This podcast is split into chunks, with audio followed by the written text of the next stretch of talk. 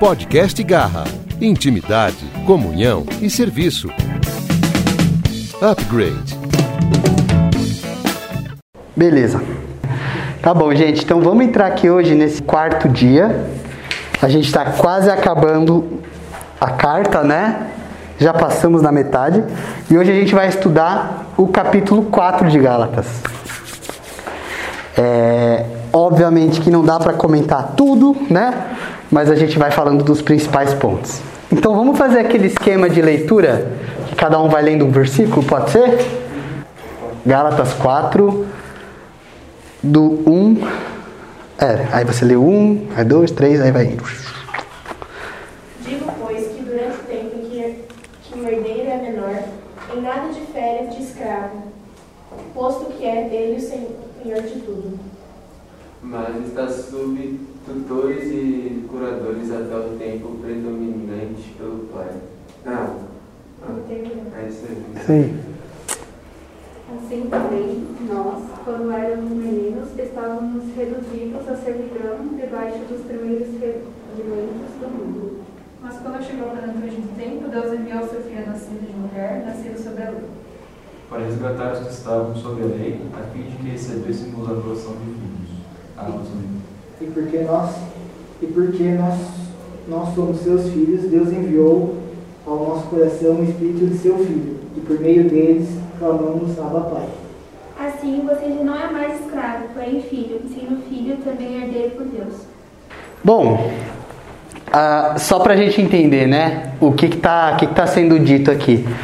No capítulo anterior, a gente terminou dizendo a respeito do papel da lei. Vocês lembram que ela funciona como um guardião, um protetor para levar até Cristo, né? Ele termina o capítulo 3 falando disso.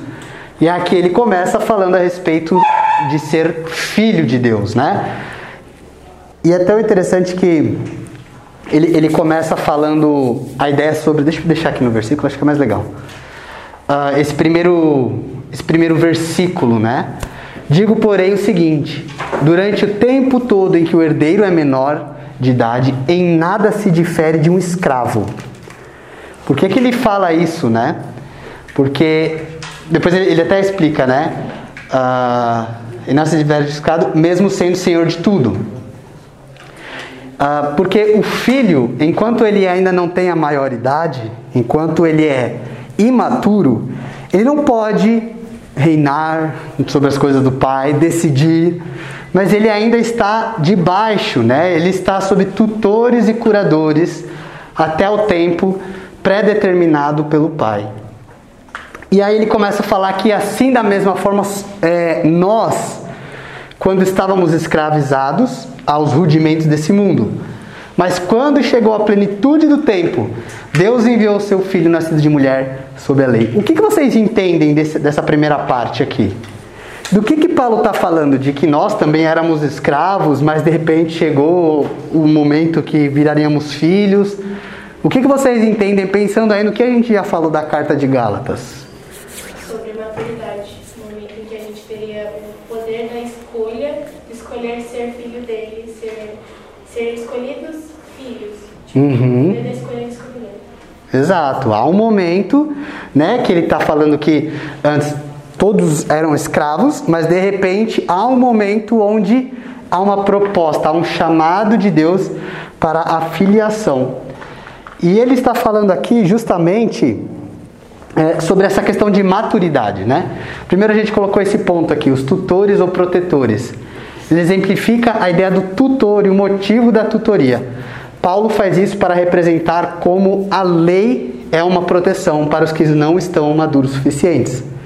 Lembra isso que a gente falou? A lei vai proteger o povo até Cristo, né? Paulo fala isso no capítulo 3.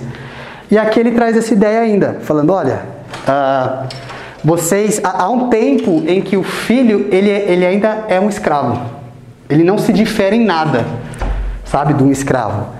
Mas há um tempo em que de repente esse filho assume o lugar de filho, né? A plenitude dos tempos.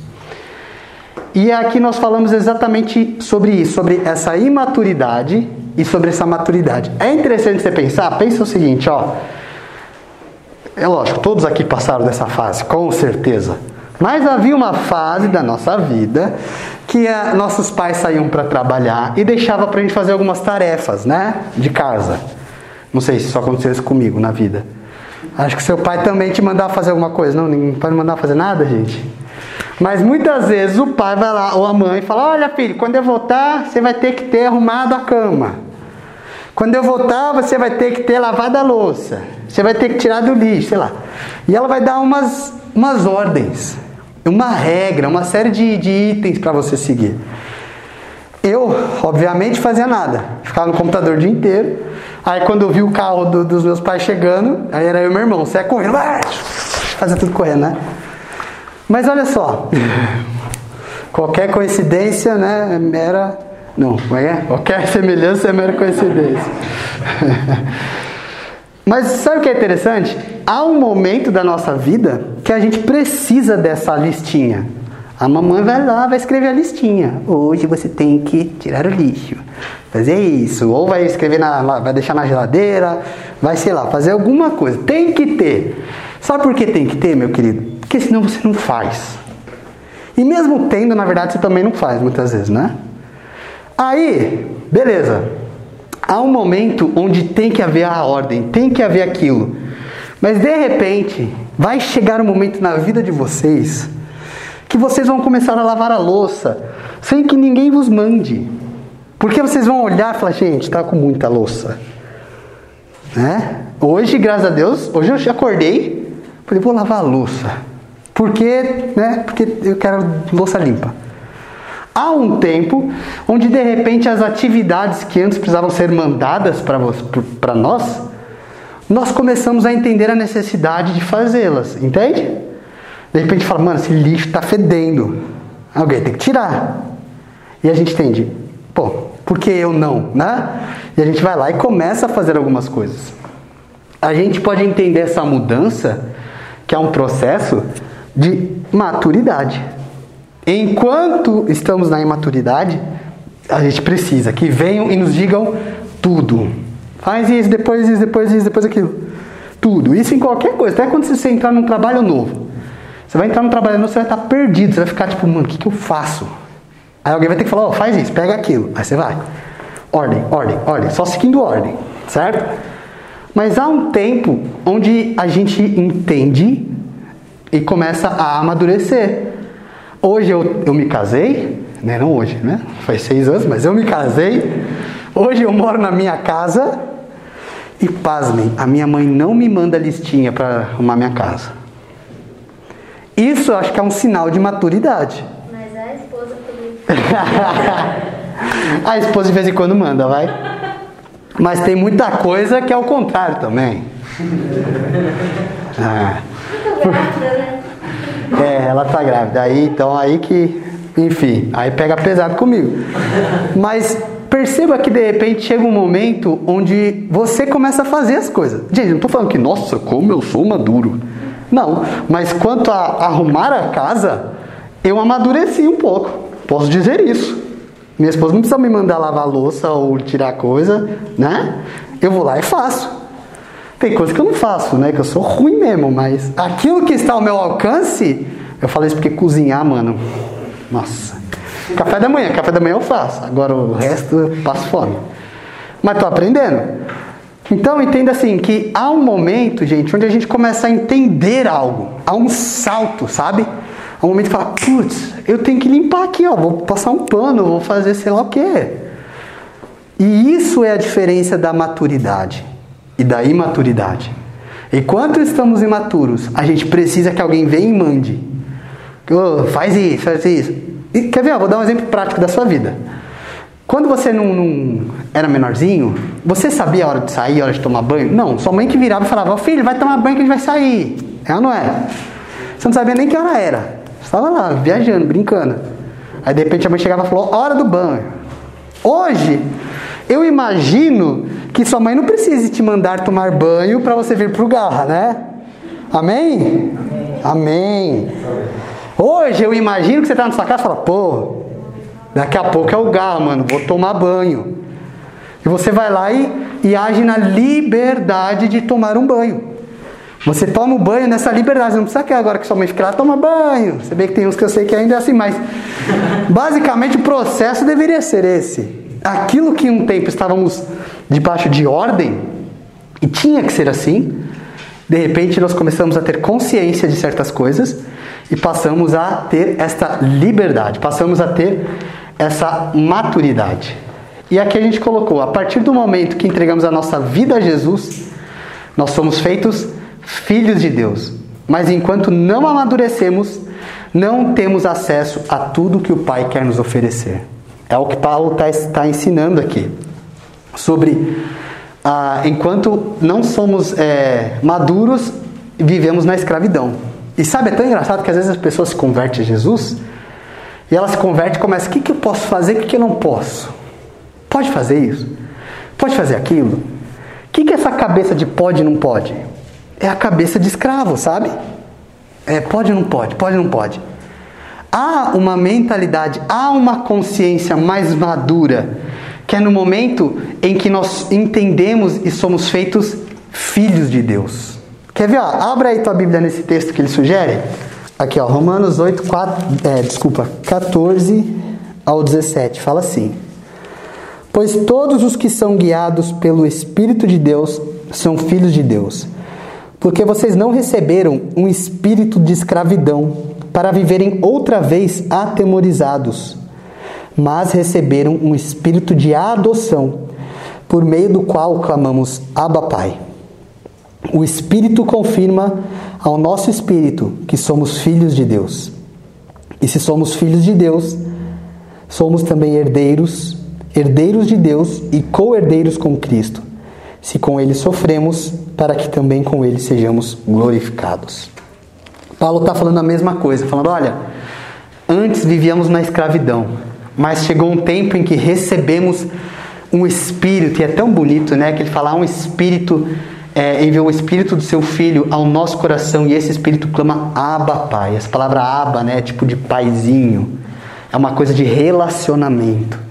Ele está dizendo: agora você e Deus não é mais aquela relação de senhor e escravo há uma, um amadurecimento, há um entendimento mais profundo que agora a relação com Deus é de pai e filho. E nesse relacionamento de pai e filho há liberdade. Não somos mais presos e escravizados como éramos em outro momento. Amém? Faz sentido isso para vocês? Então vamos seguir lendo? O 8. Mas no passado, quando não conheciam a Deus, vocês eram escravos de deuses que, por natureza, não são deuses. Mas agora que vocês conhecem a Deus, ou melhor, agora que vocês são conhecidos por Deus, como é que estão voltando outra vez aos rudimentos fracos e pobres, aos quais de novo querem, ser, querem servir como escravos? Observais dias e meses e tempos e anos. Receio de vós tenha eu trabalhado em vão para convosco. Até aí. Ele continua aqui, né? Falando um pouquinho sobre essa ideia de escravidão de que outro tempo éramos escravos. E ele fala, é tão legal, a gente vai trabalhar esse versículo 9. Mas vamos seguir aqui os, o nosso material. Onde está então, na opinião de vocês, o salto de maturidade? em que saímos de filhos imaturos para maduros. Na opinião de vocês, o que, que precisa acontecer? O que, que acontece para que a gente tenha esse, essa virada de chave. Tipo, ah, não sou escravo, sou filho. É difícil a pergunta? Ele fala aqui no versículo 9, porque a gente conhece e é conhecido por Deus. Perfeito. Mas tá bom. Ele coloca aqui, ó. O, o salto dessa maturidade, é, e é interessante, a gente vai falar. Eu tô, tô querendo toda me atropelar, né? Vamos seguir aqui. O salto para a maturidade acontece quando decidimos sair da escravidão para sermos filhos, onde deixamos a lei e os rudimentos fracos e pobres para viver pela fé. E aqui a gente coloca: qual então, gente, é a diferença entre ser um escravo e ser um filho? A gente colocou como seria a vida do escravo e como seria a vida do filho, né? O escravo, ele é a, a relação do escravo é uma relação pobre, É uma relação involuntária. Involuntária porque o senhor manda, o escravo obedece. Não tem voluntariedade.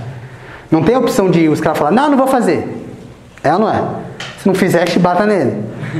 Então, é uma ação involuntária. Vai fazer porque vai fazer. E tipo, acabou. Não tem, não tem opção de escolha. E o sentimento é irrelevante. Quando o Senhor manda o escravo, ele não quer saber se o escravo está num dia mal, sabe? Se ele está na bed, se ele não gostou do jeito que o Senhor falou com ele. Não tem compromisso, não tem relação com o sentimento do outro. Tanto é que antigamente o escravo era visto quase como um objeto, como um animal. Eles eram comercializados. Quanto vale esse? Deixa eu ver, olha os dentes, olha não sei o que. Ah, não dá tanto. Tinha, tinha-se até a ideia de que os escravos não tinham nem sentimentos. Ah, ah, que loucura, sabe? Tipo, ah não, esses aqui não, eles não pensam, eles não. É quase um animal. Sabe? Então na relação entre escravo, essa relação, onde é uma relação pobre, porque não tem toda essa riqueza de trocar, de conversar, de viver juntos. É uma relação involuntária, né? Essa, quanto essa, essa relação de, intencional, onde há uma intenção, há uma obrigatoriedade de, de, de se fazer algo, e o sentimento nessa relação ela é irrelevante. Já a relação de filho, ela é baseada no conhecimento do coração do pai e do filho. Há um conhecimento. Ah, o pai ele vai mandar fazer o filho fazer alguma coisa, sabendo sim o que, que vai ser difícil para o filho. Sabe, ele sabe que o filho não gosta, mas que tem que fazer. Não estou falando que o pai agrada o filho, não. É o filho que agrada ao pai. Mas há uma troca, há um conhecimento de, do que um sente, do que o outro sente.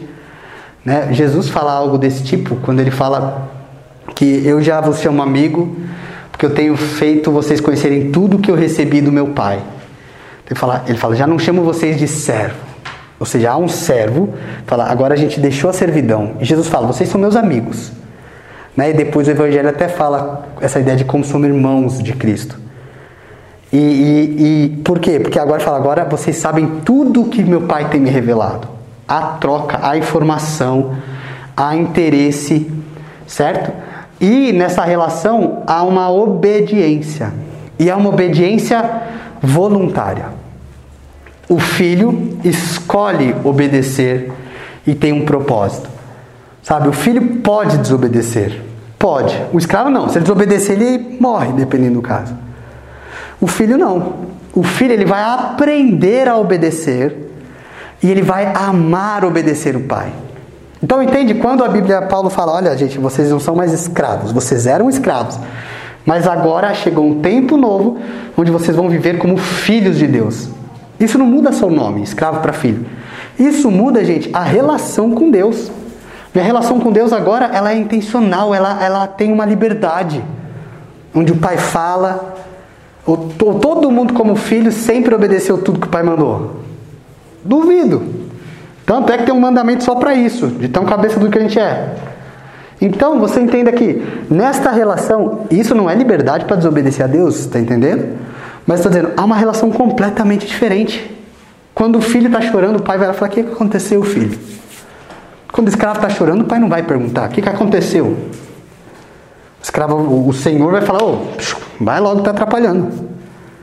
Agora há um envolvimento, há um comprometimento com a, com a vida do outro. É uma relação muito mais profunda.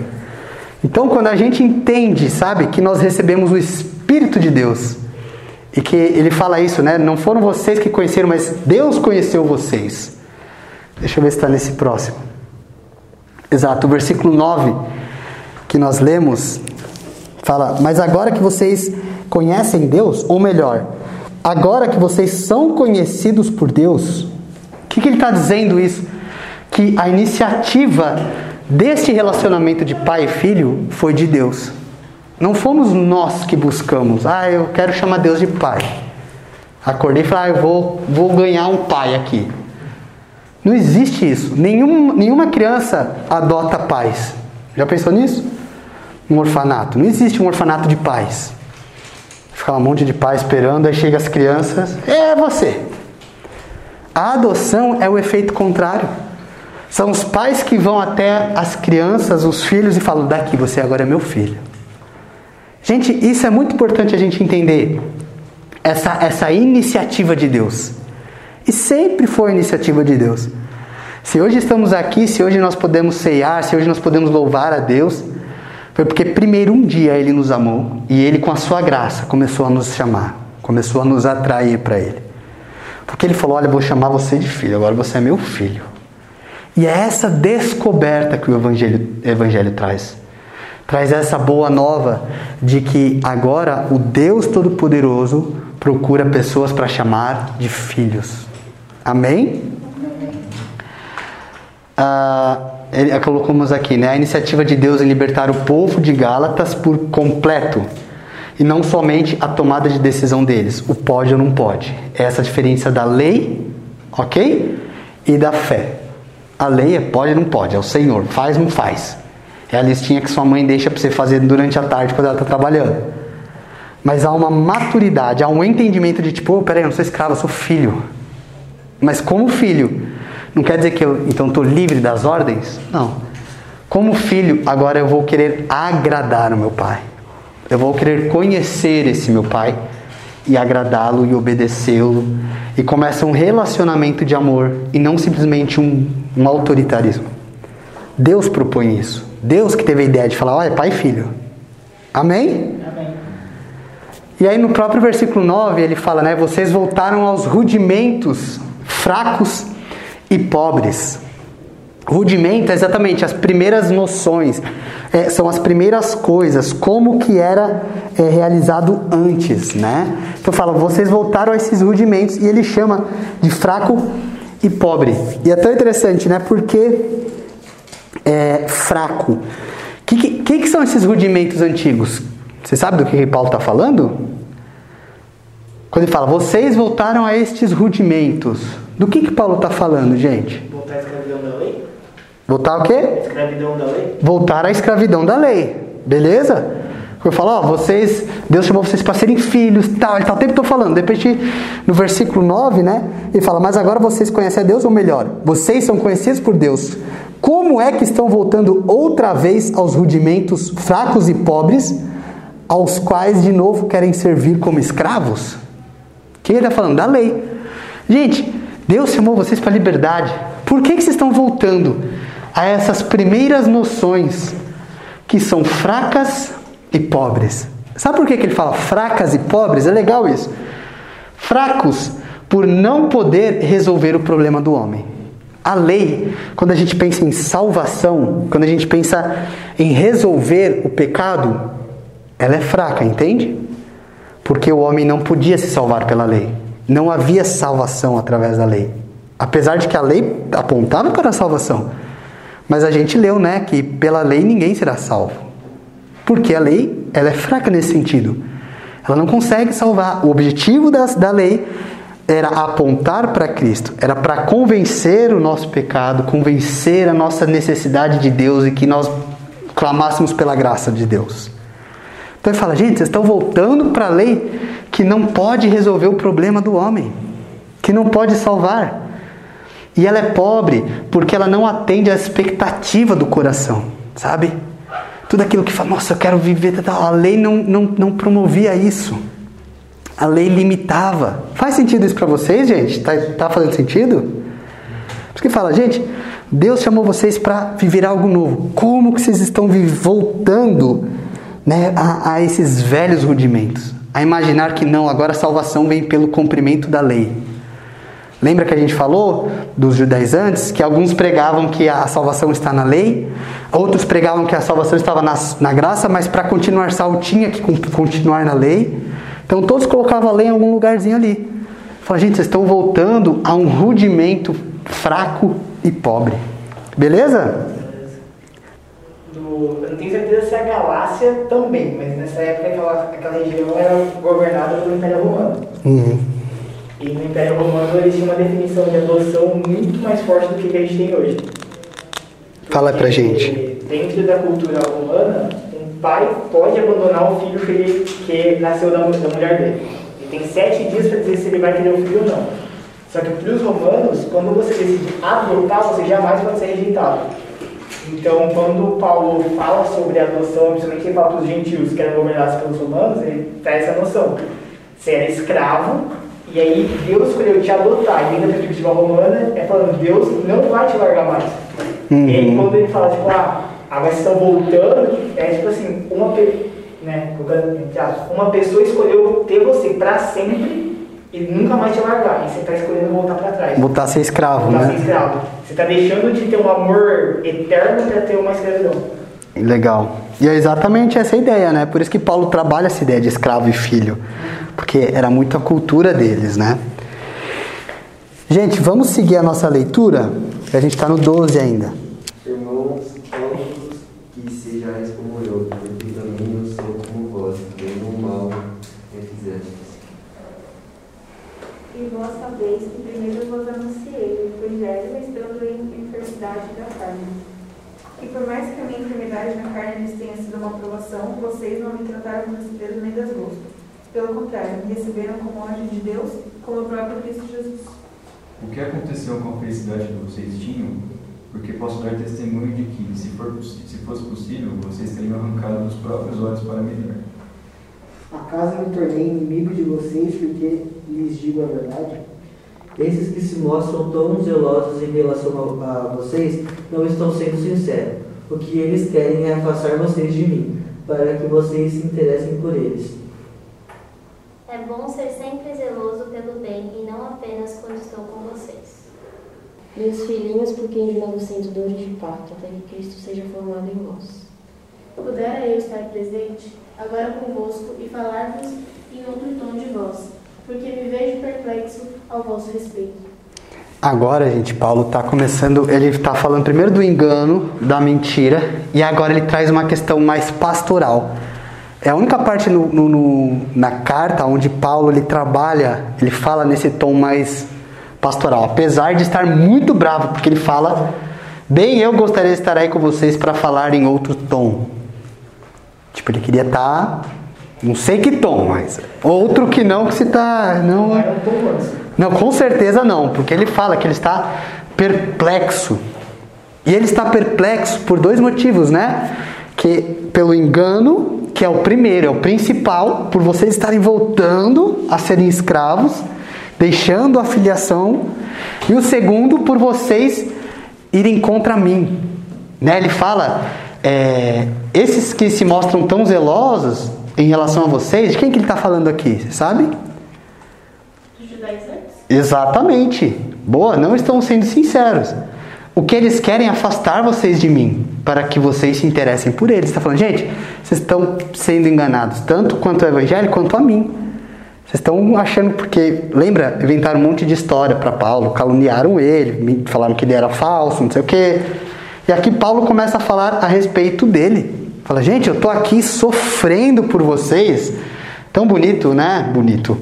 Meus filhos, por quem de novo estou sofrendo dores de parto, até que Cristo seja formado em vocês. Sabe? É- Ele fala, é como se eu estivesse dando a luz. A grávida lá, ah, berrando para nascer.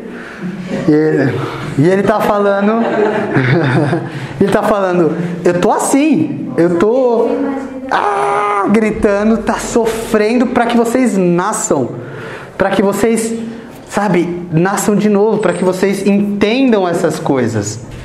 E ele está indignado, porque eles tanto estão se enganando quanto ao evangelho, quanto também quanto à pessoa de, de Paulo, achando que Paulo é um mentiroso, que Paulo é um é um, enfim, é, é um falso profeta. E é tão interessante, ó, que ele começa dizendo aqui: "Sejam como eu, porque também eu sou como vocês. Isto é o que lhes peço, irmãos. Vocês não me ofenderam em nada." É tão louco porque Paulo tá doido da vida. E ao mesmo tempo, ele vem e fala: "Vocês não me ofenderam." Ele consegue dividir isso, sabe? Ele consegue ver todo o engano, tudo que está sendo dito, ouvir isso, ver isso e não ficar ofendido com nada disso. Ele fica irado, mas não porque estão ofendendo a ele. Se ele fica irado porque as pessoas estão se perdendo. Porque elas estão se enganando, estão voltando a ser escravas quando deveriam ser filhos. E é tão lindo isso que ele fala: vocês não me, não me ofenderam. E é- isso aqui é aquilo que eu falei, que Paulo começa a ter um tom mais pastoral. Eu estou gerando vocês, galera, eu estou cuidando de vocês e vocês estão metendo pau em mim. E fala, mas apesar disso, eu não estou, é, eu não sofro com isso. Porque o cristão maduro, ele não se ofende por nada. Lembra que a gente falou? Pois ele foi morto na cruz de Cristo. Aquele versículo tão que a gente cantou hoje, já não vivo mais eu, Cristo vive em mim. A gente leu na semana passada, que ele está dizendo, eu já morri. O homem, o Paulo, o homem, já morreu com Cristo. E uma vez que eu estou morto, eu não me ofendo mais, sabe? Morto não se ofende. E isso é sinal dessa maturidade que ele está falando. E fala sério, quando a gente pensa isso, eu quero perguntar: e aí, você é maduro? Ou você tem se ofendido com as pessoas? Ou você tem se ofendido fácil com as pessoas? Cara, esse negócio de ofensa é muito verdadeiro, porque geralmente pessoas que são mais de idade, que são mais calejadas, elas não se ofendem tanto, assim, sabe? Ela, tipo, ouve, ela fala, ai, deixa ele, deixa ela. Consegue, sabe, passar por cima. A, a, a ofensa, o se ofender, tem muito a ver com maturidade. Agora, se você, desculpa falar um negócio, se você é muito dodóizinho, você é muito imaturo. Se você, ai, ninguém falou comigo, não sei quem falou, tu tá sempre bravo com alguém. Você conhece alguém assim? Aqui ninguém é, mas a gente conhece, sempre conhece, né? Ninguém, sabe, que não, sempre tá chateado com tô muito chateado com você. Tô muito bravo com você. Sempre, sempre tá chateado. E Paulo tá falando, meu, vocês mentiram a meu respeito. Foi, eu fui, passei tempo com vocês, eu ensinei vocês, vocês me acolheram, a gente viveu uma coisa boa, eu vou embora, todo mundo começa a meter o pau em mim. Ele fala, mas olha, eu não tô ofendido não. Eu tô de boa. Porque eu sei a verdade, eu sei quem eu sou. E eu morri com Cristo, sabe? Então eu quero essa pequena reflexão na sua vida. Se você tem se ofendido muito fácil com as pessoas, peça, Deus, me dê maturidade. Quero ser igual esse Paulo aí. Que tá todo mundo metendo o pau nele. E fala, olha, eu morri. Eu morri com Cristo. Quem vive em mim agora é Cristo. É igual, lembra quando o povo fica pedindo, lá atrás no Antigo Testamento, o povo pede um rei para Samuel. Samuel ele é o líder da nação, ele é um juiz, ele é o líder da nação. E o povo começa a falar: a gente quer um rei, a gente quer rei. E aí Samuel fica triste: poxa, Deus, ninguém me quer. E fala: Deus, estão me rejeitando. Aí Deus vira e fala: Samuel, não é vocês que estão rejeitando, é a mim. Fica de boa, estão rejeitando a Deus. Aí não fala, né? Mas eu imagino que Samuel tenha, se sentido um pouco melhor com essa fala. Porque está falando, gente, já eles estão rejeitando o Cristo que está em mim, sabe? E isso é problema de Deus e Deus vai resolver e eu não quero nem ver quando ele vier resolver isso. Porque Deus é justo. Mas essa questão de ficar ofendido, de ficar guardando, sabe, gente? Está na hora da gente amadurecer. Está na hora da gente, ó, tal pessoa me ofendeu, eu vou lá conversar com ela. Ou de repente, da situação, não vou nem conversar. Vou falar, Deus, toma, eu não quero guardar essa mágoa, não. A Bíblia fala de uma raiz de amargura, como se fosse algo que planta e vai crescendo. A raiz não cresce de um dia para o outro. Raiz para crescer tem que ser regada, tem que tomar sol, tem que ter um cuidado. E às vezes a gente fica cuidando das nossas amarguras, sabe? Para aquilo crescer, cresce uma raiz horrível. E a gente vira uma pessoa amargurada, ofendida com tudo e com todos. Então, Oi. eu não, eu não- eu não tenho certeza o primeiro nome do filósofo, o segundo, acho que é, é Car, acho que é Leandro Carnal não tenho certeza. Carecão lá? É, brasileiro. Sim. Que ele fala sobre ofensa. Que ele fala que uma pessoa só se ofende quando ela não se autoconhece. Porque a ofensa você. E você, quando você se autoconhece, não tem motivo para você se ofender. Porque ou a pessoa está falando uma coisa que você não é, então não tem razão para você se ofender, ou está falando que tá falando uma coisa que você é. Também não tem razão de você se ofender. Uhum. É uma verdade, né? É uma verdade. Assim, então, logo, a ofensa é, um, é uma resposta de alguém que não se autoconhece. Sim. E tá dependente da Perfeito. das pessoas. Perfeito. E a ideia é até assim, além de uma pessoa que não se autoconhece, muitas vezes ela pode até se conhecer, mas talvez é uma pessoa muito orgulhosa. Sim. A ofensa está muito ligada com o orgulho. Imagina que falou isso pra mim. É, por quê? Entendeu? Não aceita. Às vezes a pessoa vem e fala a maior verdade. Já teve pessoas que eu conversei falando a maior verdade, não pra derrubar, mas pra alertar. Falar, cara, isso aqui não tá legal, você é assim. A pessoa ficou super ofendida. Nossa, você não me ama. Falo, cara, você precisa aprender a se conhecer e lidar com isso. E quando eu falo lidar, é crucificar isso, sabe? Na cruz. Fala, Deus, eu sou orgulhoso, eu sou arrogante, eu sou metido, eu sou mentiroso, eu sou sei lá o quê. Então, realmente, esse autoconhecimento é fundamental para você não se ofender. Porque se a pessoa te ofendeu e é uma mentira, você se conhece, sabe, diante de Deus, e aquilo é mentira, cara, descansa. Fala, mano, é mentira, tô em paz. Deus é meu juiz. Agora, se ele fala e é uma verdade, você não vai querer ficar ofendido por, pela pessoa estar dizendo a verdade. É mais fácil você colocar seu coração diante de Deus e ser transformado. Esse é o desejo de Deus. Amém?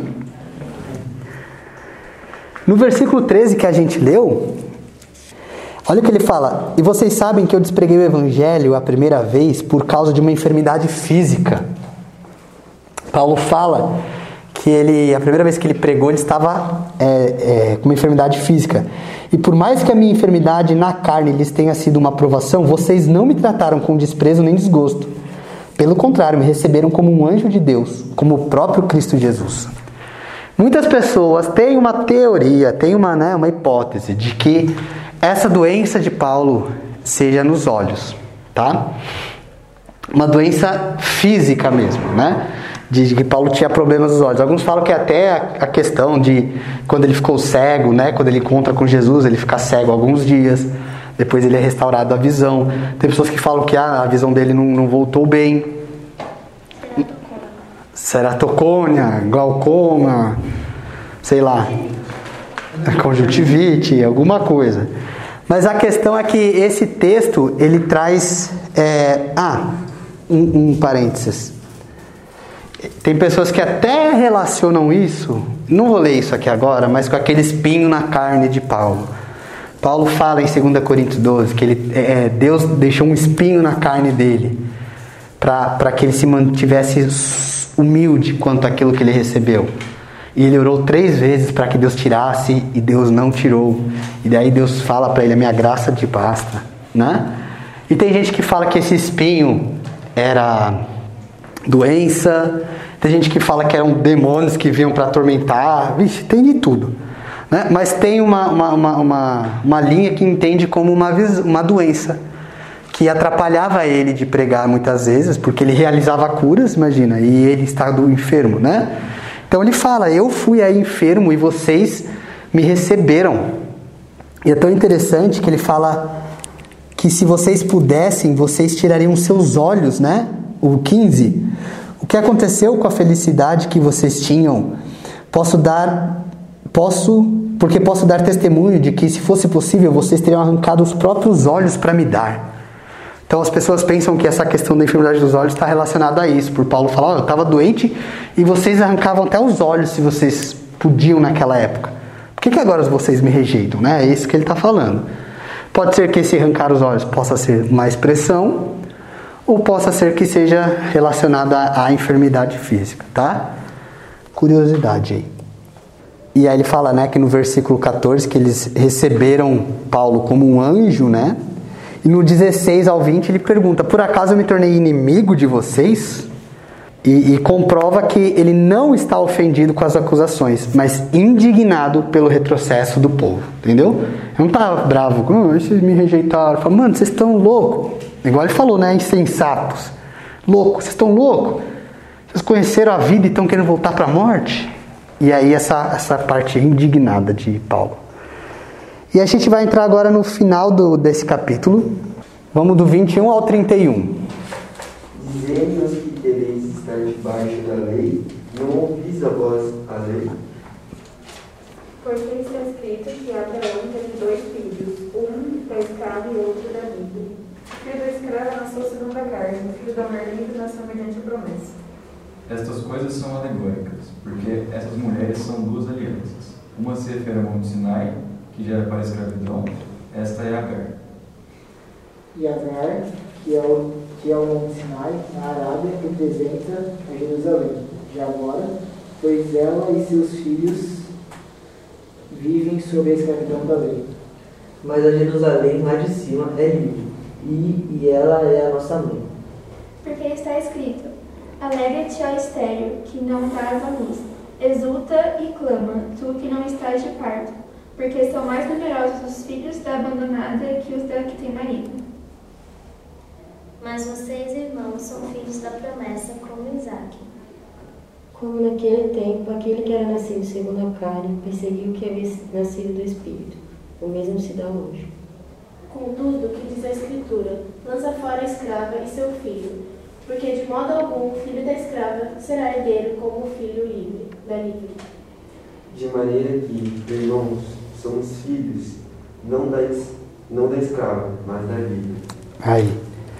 Gente, Paulo aqui no final desse capítulo ele volta naquela questão de filho e escravo. E para a gente entender isso, ele faz essa analogia, né? Ele compara as duas mulheres de Abraão. De um lado nós temos Agar e do outro Sara. Sara era a esposa de Abraão, Agar era a escrava de Abraão. E era muito normal que naquela época, a, se a esposa não pudesse ter filhos, que o senhor deitasse com a escrava para dar filhos a ele. Mas a promessa de Deus era que o, o filho, o herdeiro, viria de Sara, certo? Da esposa. E aí Abraão e Sara tentam dar aquele jeitinho, porque, né? Ela era estéril. Já que ela é estéril, não pode ter filho, então vamos dar uma ajudinha para Deus e vamos dar descendência para Abraão. E aí eles entregam Abraão para Agar, ou melhor, Agar para Abraão, né, para ter filhos. E dessa nasce Ismael. Ismael, que é o pai dos palestinos, sabe? Todo, por isso que tem um pau doido lá, né, dos, dos judeus e palestinos, até hoje. Porque os dois falam que são herdeiros, que são donos da terra. Porque de Abraão saiu essas duas descendências, Ismael e o filho de Sara depois que nasce, Israel. E aí ele fala: olha, gente, assim como tem essas duas mulheres, existem duas alianças. A primeira aliança, representada por Agar, ela é aliança que ela é aliança da carne. Por que da carne? Porque foi, o, o, foi nascido através da carne, entendeu? Havia uma promessa e, e o nascimento do, do, do, de Israel, da descendente, seria um, um verdadeiro milagre. Ele era o filho da promessa. E porque os dois, depois, Abraão, aquele não é estéreo, mas depois ele fica estéreo. Então imagina, como que nasceu essa criança? Foi um milagre. Então ele é o filho da fé, filho da promessa de Deus. Já Agar não, ela é na carne, foi feito naturalmente, entende? Ele não era, Abraão não era estéreo, nem, nem Agar, então é um filho que nasceu do, da carne, por isso que é chamado da carne. É um filho que nasceu da escrava. É um filho que é no Monte Sinai, ele fala do Monte Sinai, né? O Monte Sinai é o lugar onde Moisés recebeu a lei. Então ele está falando, gente, é, esse Ismael ele representa a escravidão, representa a carne, representa a lei, certo? Tanto é que a gente colocou aqui é, Moisés, tá? Então entenda se ele está falando, gente, tem duas alianças. A primeira, que é baseada na escravidão, que é representada por Agar, que foi realizado na carne. E lembra quando a gente fala de carne, quando a gente fala da lei, que a lei tinha a circuncisão que cortava a carne. Então tudo era concreto na lei. Mas tudo representava para algo. A carne que havia que era tirada na circuncisão, na verdade, isso significava na outra aliança a retirada do pecado, da nossa carnalidade. Entende? Mas esta aliança, ela trabalha exatamente isso, Agar. a mulher escrava, que refere-se ao Monte Sinai, ao Jerusalém aqui de baixo. E é tão interessante que ele fala isso, né? Aqui, ó, Agar é o Monte Sinai na Arábia, correspondente a Jerusalém atual, que está em escravidão com seus filhos. Então, fala, os judeus, atualmente, que estão aqui, debaixo da lei, eles estão na escravidão. A, a, a Jerusalém atual, que está lá, se você for lá, os judeus, eles mantêm a lei. Eles estão vivendo debaixo da escravidão. Eles estão representando e vivendo de acordo com esta primeira aliança. E aí ele traz em comparação a outra aliança, a aliança da Sara, que é uma aliança não da carne, não nasce na carne, mas nasce pelo espírito. Nasce pela promessa, nasce pela fé. Então entenda, uma aliança representa a carne, a outra representa a fé, representa o espírito. É a aliança da pessoa livre. Sara não, era, é, Sara não era escrava de Abraão. Ela era esposa, ela era livre. Ela é representada pelo Monte Sião, né? Esse texto não trabalha isso, mas em Hebreus ele trabalha essa ideia. Monte Sião é a cidade de Davi, né? Quando Davi conquista Jerusalém, e aí o Monte Sião é conhecido como a cidade de Davi, e, e, a, e a representação do reino de Deus, e a representação da graça, porque foi lá onde Davi construiu o tabernáculo de Davi né, que a Bíblia fala. Que é um tabernáculo onde a, a arca da aliança, que um dia ficava debaixo do véu, né, ficava tampado pelo véu, no tabernáculo de Davi ela ficava exposta. Todo mundo podia chegar perto, perto, né, mas podiam ver a arca, que era a presença de Deus. Então esse Monte Sinai, ele representa o tempo, Monte Sião, desculpa, representa o tempo da graça, do tempo onde não, as coisas não eram mais feitas de acordo com a lei, de acordo, mas eram feitas de acordo com a graça. A gente leu aqui o versículo. É, mas a Jerusalém lá de cima é livre e ela é a nossa mãe. O que ele está falando? Que não é uma aliança terrena, é uma aliança celestial. É uma aliança feita com Deus, não tem a ver com as coisas aqui da terra, com a lei, com a, tem a ver com as coisas lá de cima de Deus. Amém? E essa aliança nasce Isaac, que é o filho da promessa. E essa aliança que gera filhos.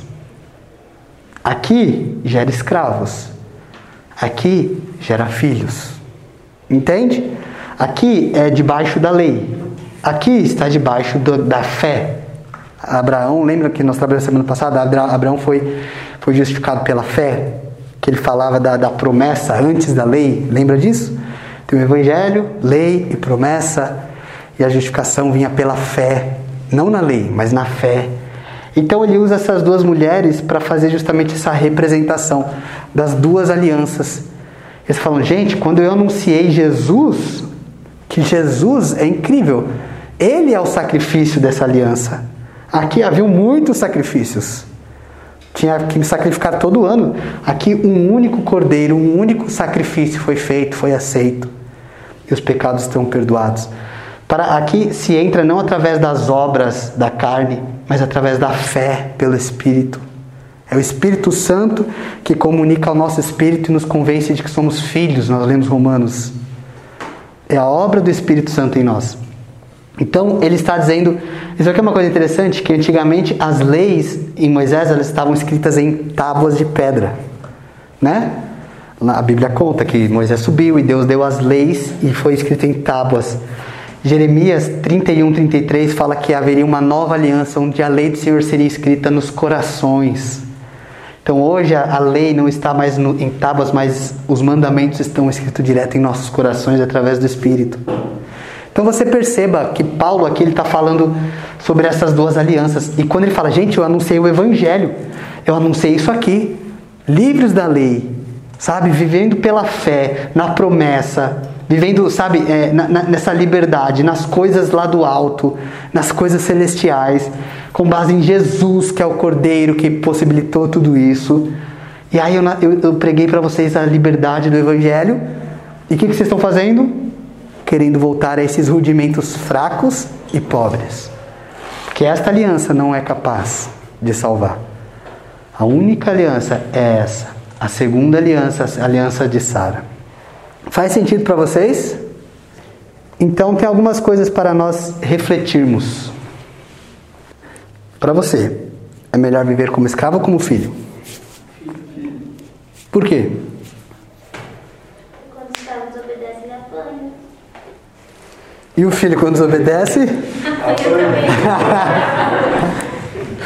É verdade. É bom falar isso. Boa. O pai corrige a quem ama. O pai corrige todo o que ama. É bom a gente falar isso porque a gente tem, tem gente que fala, me tornei filho, agora tudo que eu vou pedir, o pai vai me dar. Seu pai dá tudo que você quer? Nem o meu. Agora nunca mais Deus vai ficar bravo comigo, Ele nunca mais vai me corrigir. A Bíblia vai falar, agora que você, recebe, que você chama, ganhou o título- de filho. Agora que você vai. É, quando, quando você vai na casa da tia de não sei o que e se apronta lá, os tios, a avó, tudo pega leve. Não, não foi nada, tal. Aí contava só você e sua mãe, então, moleque, por que, que você fez? Em casa a gente conversa. Em casa a gente conversa. Porque o filho, o pai, ele tem a liberdade de corrigir. Então é legal pensar isso. Os dois vão ter correções. Mas o pai tem um compromisso. Ele quer o bem do filho. Ele corrige em amor. O escravo ele não, não precisa sentir nada. Tipo, só apanha para aprender. Então, e- isso fala do- dos perigos, sabe? Um pai morre por um escravo? Hum? E por um filho? Então entenda que esta relação com Deus de filho, gente, muda tudo. É essa virada de chave na maturidade que a gente tem que ter. Você não precisa se relacionar com Deus na base da obrigação, na base. É claro que Deus vai nos dar ordens e nós temos que obedecer, mas nós fazemos isso na liberdade que temos. Amém? Aí a segunda e última questão para a reflexão de hoje diz: Todos podemos ser ministros do Evangelho a outros cristãos. Como seu ministério mudará baseado nessa seção da Bíblia? O que muda na sua vida pensar que você é filho? Vamos pensar um pouquinho aqui para a gente fechar. Eu acho que quando a gente entende que a gente é filho, a gente percebe que a gente tem acesso a muito mais coisas, a gente vive mais plenamente em Deus. Se eu penso que eu sou um escravo ou até mesmo convidado na presença de Deus, eu não vou, tipo, é a mesma coisa chegar na casa de um amigo e abrir- abrir a geladeira dele. Uhum. Não vou. Mas se eu tô na casa do meu pai, eu sei que eu sou filho, eu tenho total liberdade nele.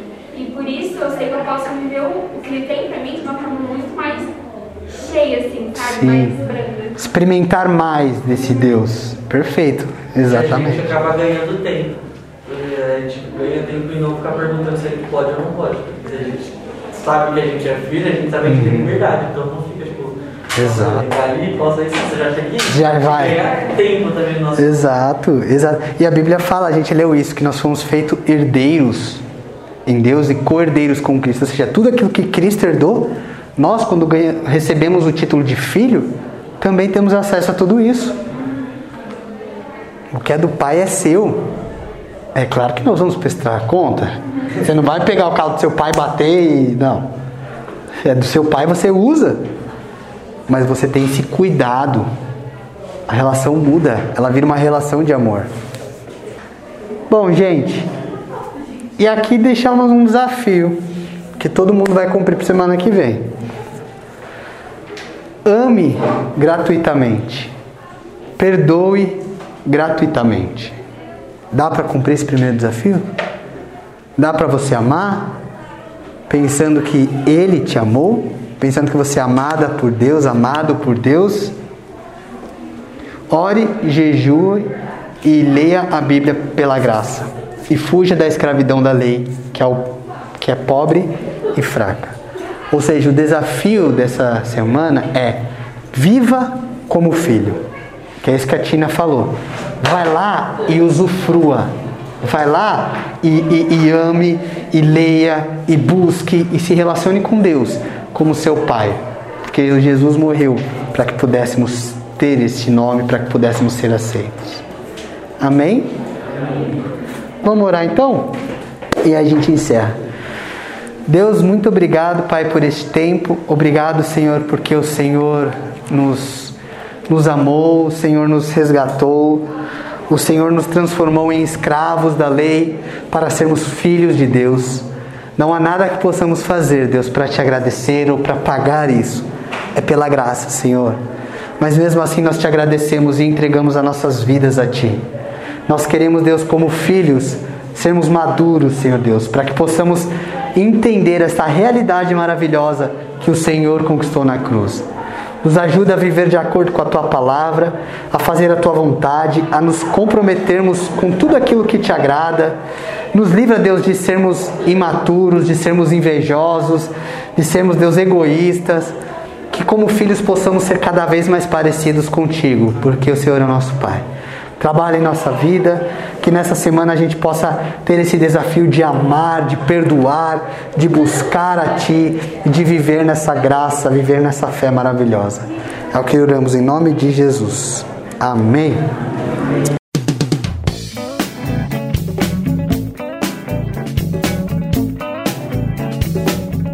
Podcast Garra. Intimidade, comunhão e serviço. Upgrade